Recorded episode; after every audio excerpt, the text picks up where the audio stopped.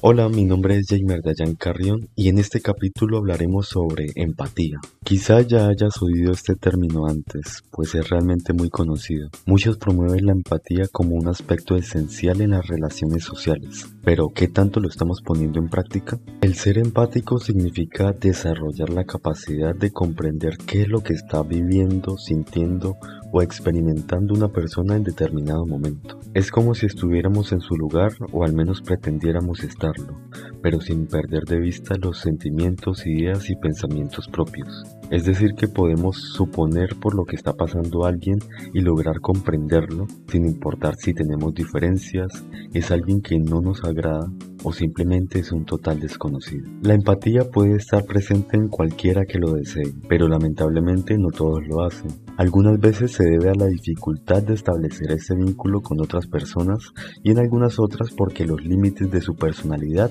no permiten que se manifiesten muestras afectivas. ¿Cómo podemos saber si somos empáticos? Primero analicemos lo siguiente. ¿Las personas demuestran confianza hacia ti? ¿Escuchas activamente si alguien se dirige a comentarte sobre una situación que está viviendo?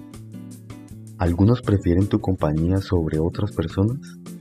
Sin importar si respondiste sí o no a cada una de estas preguntas, revisemos las maneras más sencillas y efectivas de fortalecer nuestra empatía. Número 1. Observa.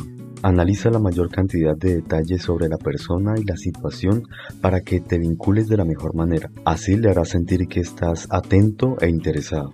Número 2. Regula tu voz.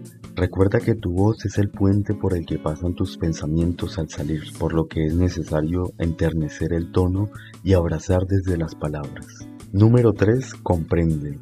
Asimila la situación por la que está pasando la otra persona y si no logras crear esa sintonía, hazlo saber, pero siempre deja en claro que estás dispuesto a brindar tu compañía. Número 4. Que tu cuerpo participe.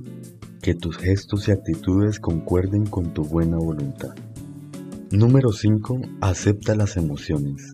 Permite que los demás puedan liberar sus emociones sin límites y si es el caso, deja salir las tuyas también.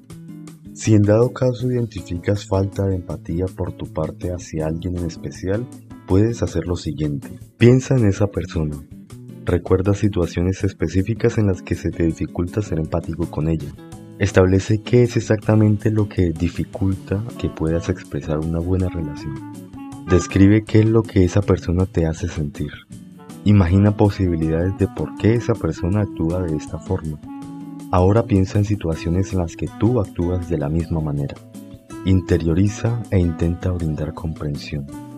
Por último, evalúa si puedes acercarte a ella a través de la amabilidad, cordialidad y disposición. Eso es todo por esta oportunidad. No olvides que saludar y despedirte, pedir por favor y agradecer también son excelentes ejercicios de empatía. Hasta la próxima.